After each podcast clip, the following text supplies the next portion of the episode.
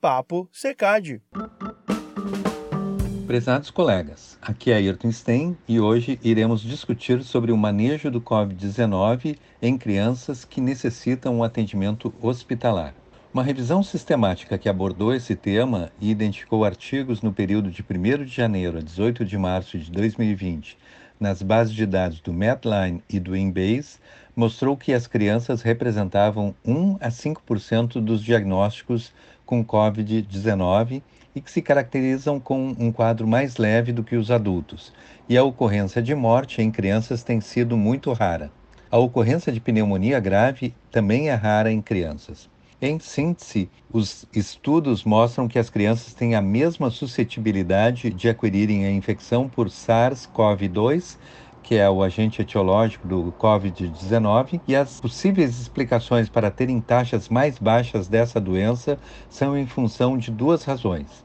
Um, as crianças terem menos probabilidade de estarem expostas ao vírus devido às suas atividades diárias e em função das crianças não realizarem testes laboratoriais por terem sintomas leves.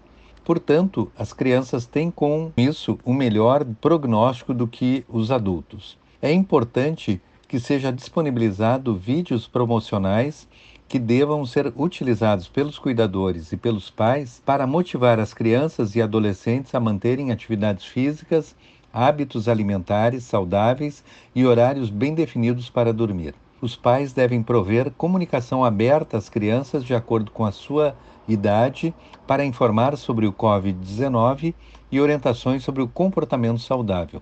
Hoje eu convidei o professor de pediatria da URGS, João Carlos Batista Santos, e o professor irá apresentar as orientações aos médicos em como manejar o paciente pediátrico com Covid-19.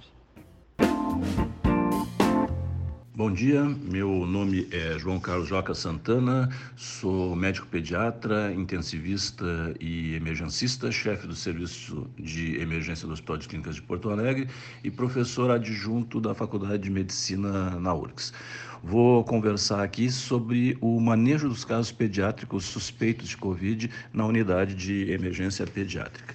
Vou dividir essa nossa conversa em vários aspectos que vão desde os pontos clínicos relevantes até fluxo dos casos dos suspeitos na emergência, a avaliação dos pacientes críticos, a sequência rápida de intubação, depois como é que vai se fazer conforme a evolução dessa pandemia, uh, recomendações sobre a estruturação dos serviços e, por fim, aquelas orientações mais elementares aos pais dos nossos pacientes, assim, aquelas coisas que são úteis para a gente ter à mão em todo o atendimento do paciente pediátrico, certo? Eh, eh, desde dezembro, quando começaram os casos de coronavírus na China, se percebeu a rápida evolução da doença, tanto individual quanto coletivamente. Se fez uma série de estudos a respeito do corona, que a gente não precisa abordar aqui, mas se percebeu claramente que ele atingindo o epitélio diminui ou altera as defesas, e essas defesas no sistema imunológico ela sofrem uma desorganização e essa desorganização acaba causando uma série de danos nos pacientes. Se percebeu também muito rapidamente que a transmissão da doença era muito rápida, que ela evoluiria mesmo para epidemia e pandemia, mas que as manifestações clínicas nas crianças era de muito menor gravidade do que nos adultos, onde conforme a faixa etária a letalidade uh, iria aumentando. Então diversos estudos foram aparecendo na literatura e isso é bastante importante de considerar, porque por exemplo, uh, quando o New England publica a respeito de infecções em crianças e mostra uma revisão com quase 80 mil casos lá na China, mostrou que menos de 1% dos casos eram com crianças e crianças assim menores de 10 anos de, de idade. Testaram várias crianças e a recomendação inicial, inclusive dos programas lá, era para hospitalizar todas as crianças positivas para se ver qual seria a evolução naturalmente. Se percebeu no primeiro momento que eram crianças assim, essas que foram hospitalizadas, uma média de idade entre 6 e 7 anos, um uma preferência pelo sexo masculino uh, dois terços, mas em alguns estudos não mostrando essa preferência mesmo. Uma parcela muito considerável, na casa dos 16%, eram assintomáticos, com infecções do trato respiratório superior 19, 20%, e com pneumonias entre os hospitalizados chegando a 65%. E isso era uma coisa significativa, isso de ter uma pneumonite sem uma manifestação muito, muito, muito clara, ou pelo menos muito, muito grave. Uh, se percebeu que entre os sinais e sintomas destacavam-se a, a tosse, na casa dos 50%, um eritema de faríngeo também 50% e uma febre na casa do 40%, sendo que a duração dessa febre era em torno de três dias. Curiosamente, também se apresentavam quadros de diarreia e vômito, mas aí bem menos frequente, na casa dos 8 a 10%. Outra coisa curiosa é que pacientes com menos de 92% de saturação durante o período de hospitalização também foram bastante poucos, 2, 2,5%, certo? E aí se viu uh, poucos casos de morte, tanto que nos primeiros momentos, quando a China atingia seus primeiros 100 mil uh, casos, a gente teve uma morte, uma criança de 10 meses que tinha intercepção e que teve falência de múltiplos órgãos, que morreu quatro semanas depois da admissão inicial. É, curiosamente, isso também é uma coisa bastante importante de se considerar, é, e aí saiu no Nature Medicine um acompanhamento das características dos pacientes com infecção por corona e crianças, e aí foi série de casos, e esse estudo reportado trazia a ideia de que eram crianças assim, com incubação com 5,2, 5,3 dias, com as mesmas manifestações que eu tinha falado anteriormente, e que, curiosamente, quando se fazia o acompanhamento da excreção, tanto respiratória, com suave de orofaringe, ou gastrointestinal por suave retal, fazendo essa avaliação um dia sim, um dia não, detectaram que 8 em 10 pacientes mantinham essa uh, excreção do coronavírus 2 nas fezes dos pacientes. Então, assim, possível dizer que existia até uma transmissão fecal oral, mas mostrando principalmente que o suave retal poderia ser importante para julgar a efetividade do tratamento ou até o término da quarentena. O Pediatrics, logo depois, ou nesse mesmo período, tudo relacionado a, a março agora de 2020, tentou mostrar em diversos artigos, mas assim alguns bem interessantes, é, com objetivos de identificar as características epidemiológicas, clínicas de transmissão da doença, mostrando que a média das crianças que estavam comprometidas e que também eram hospitalizadas era de 7 anos, como todos os outros trabalhos chineses que tinham aparecido, que havia um rápido aumento da doença, principalmente no estágio inicial da epidemia, e que depois há um achatamento nessa, no crescimento ou nas manifestações em crianças. Então, assim, os casos de coronavírus 2, em geral, são muito menos severos do que os adultos, mas têm uma força de transmissão bastante grande. Bom, tirando essas considerações iniciais, que são bem importantes da gente é, levar, a gente chega no paciente da emergência e chega em algumas situações que podem ser bastante significativas assim para nós que trabalhamos agora nos meses de inverno com as bronquiolites, que são nossas verdadeiras epidemias. Então, assim, devido ao recente eh, aumento dos casos de doenças respiratórias e por causa também dessa pandemia, com a declaração de que a transmissão era comunitária no coronavírus em todo o território, surgiu a necessidade da gente padronizar o atendimento desses pacientes. Então, é necessário que cuidados sejam instaurados desde a chegada do hospital, a fim de resguardar esses pacientes, reduzir a exposição desnecessária das pessoas pessoas não envolvidas diretamente na área assistencial e tentar evitar possíveis contaminações da equipe multiprofissional que está envolvida no atendimento desses pacientes. Então, já na triagem, os pacientes são classificados em suspeitos de Covid-19 e não suspeitos de Covid-19.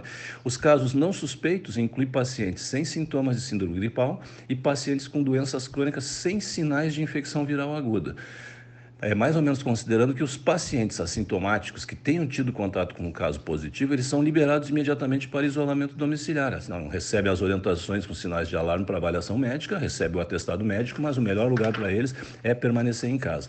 Os pacientes suspeitos recebem máscaras e aguardam o atendimento médico, que certamente vai ser realizado conforme o grau de gravidade clínica que esses pacientes apresentam. Então, além da higienização de mãos, do uso dos equipamentos de proteção individual, e todos os procedimentos precisam se utilizar nos casos suspeitos, que são a máscara PFF2, a máscara cirúrgica sobreposta, o avental descartável, luvas, gorro, os óculos e a própria máscara facial.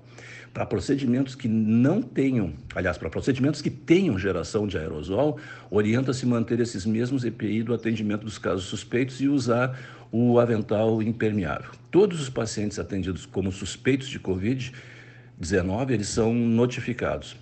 E a coleta do teste de PCR para Covid já vai ser realizada nos pacientes que ficam internados com quadros moderados a grave, seguindo critérios de coleta da pesquisa de vírus. A gente já tem uma rotina estabelecida no serviço que são de coletar provas virais, nos nossos casos simples de bronquiolite, mas simples que eu digo, os comuns, os rotineiros, que são aqueles que precisam hospitalização, então de moderada a intensa gravidade são os pacientes menores de dois meses, pacientes que têm presença de comorbidades, pacientes que vão para ventilação de alto fluxo ou VNI. Então, para esses, a gente já, já fazia a coleta de vírus, agora a gente acrescenta, então, a coleta de uh, pesquisa do coronavírus. Claro que também vai ser feita a testagem nos pacientes com evolução clínica desfavorável, aqueles que necessitam fração inspirada de oxigênio acima de 40%. Os pacientes com quadro leves, assim, quase todos. Eh, que chegam ao, nosso hospital num primeiro momento, eles não necessitam internação hospitalar. Os quadros leves a moderados têm possibilidade de alta em 48 horas, ou até 48 horas, também não vão ter testagem do seu material. Para o atendimento, eu acho que valeria a pena a gente imaginar três situações importantes: pacientes com quadro leve, pacientes com quadro moderado a grave e, em terceiro, os pacientes com quadro grave ou com sinais de choque séptico, certo? Então, nos pacientes com quadro leve, se orienta que uh, se libere o consultório para o paciente diretamente para o isolamento domiciliar com as medicações sintomáticas e orientações de uh, em relação ao isolamento e parâmetros para retorno. E se fornece o atestado também para a criança e para o cuidador. Deve-se oferecer a máscara para o paciente e cuidador. Em caso de broncoespasmo associado, o uso do corticoide não está contraindicado. Não há evidência de corticoide altera a evolução do Covid, mas para o tratamento ou a conduta frente ao paciente com asma aguda, isso é bastante importante. O segundo grupo é de pacientes com quadro moderado a grave. O paciente é atendido no consultório ou box de urgência, conforme o grau de gravidade, interna no box de isolamento com pressão negativa que temos na emergência pediátrica e deve ficar apenas com o acompanhante que vai fazer a troca da guarda, dos cuidados a cada 12 horas para evitar contaminação. O familiar e a criança devem receber refeições no box com materiais descartáveis, ou seja, o acompanhante não deve se deslocar pelo hospital, pela unidade, enfim. A oxigenoterapia deve ser iniciada em caso de hipoxemia, disfunção respiratória, sinais de choque. A ideia é manter a saturação acima de 94% e, portanto, o paciente tem que estar monitorizado. Se o paciente necessitar expansão volumétrica, sugere-se iniciar com volumes menores, ou seja, de 10 a 20 ml por quilo a 30 minutos e tem que ter um extremo cuidado porque a administração excessiva de líquidos nesses pacientes pode aumentar o risco de edema pulmonar e até levar à piora do quadro respiratório. Claro que a monitorização de todos os sinais vitais da diurese e balanço hídrico desses pacientes deve ser permanente. O início precoce de antibiótico deve ser realizado sempre que se suspeitar de uma co-infecção ou, claro, de sepse. A ventilação de alto fluxo ela é, no mínimo, controversa e, se for utilizado, os pacientes idealmente devem ser alocados no box com pressão negativa. A VNI pode ser utilizada em pacientes selecionados, mas deve ser, como eu diria, rigorosamente monitorizada. A intubação orotraqueal está indicado se houver piora e se não houver melhora em uma, duas horas ou naquele período inicial de avaliação e, claro, em caso de instabilidade hemodinâmica. É orientado transferir precocemente o paciente para a unidade de terapia intensiva. Então, se houver dúvidas quanto à evolução clínica, o melhor lugar realmente é a CTI, principalmente os que vão necessitar de intubação traqueal, ventilação não invasiva, que estão em risco de intubação nas próximas 24 horas. Nos pacientes com quadro grave ou sinais de choque, deve-se reconhecer precocemente os sinais então, assim, criança não faz hipotensão. Se ela chegou a ter hipotensão, a gente já está muito atrasado na nossa avaliação e o tratamento. Então, é importante reconhecer o primeiro sinal clínico, que é a própria taquicardia, mas também pode haver bradicardia, alteração do estado mental, tempo de enchimento capilar maior que dois segundos, pulso débil, uh, taquipneia, pele moteada, um rache petequial, diminuição da diurese, hipo ou hipertermia. O manejo inicial na primeira hora consistiria então em antibiótico, expansão volumétrica que já falamos há pouco, o uso de vasopressor se não houver resposta ao volume, e aí se usa soro fisiológico 0,9%, ringer lactato, mas não usar soluções hipotônicas. Se necessário vasopressor, em crianças a gente eh, tem indicado inicialmente a adrenalina.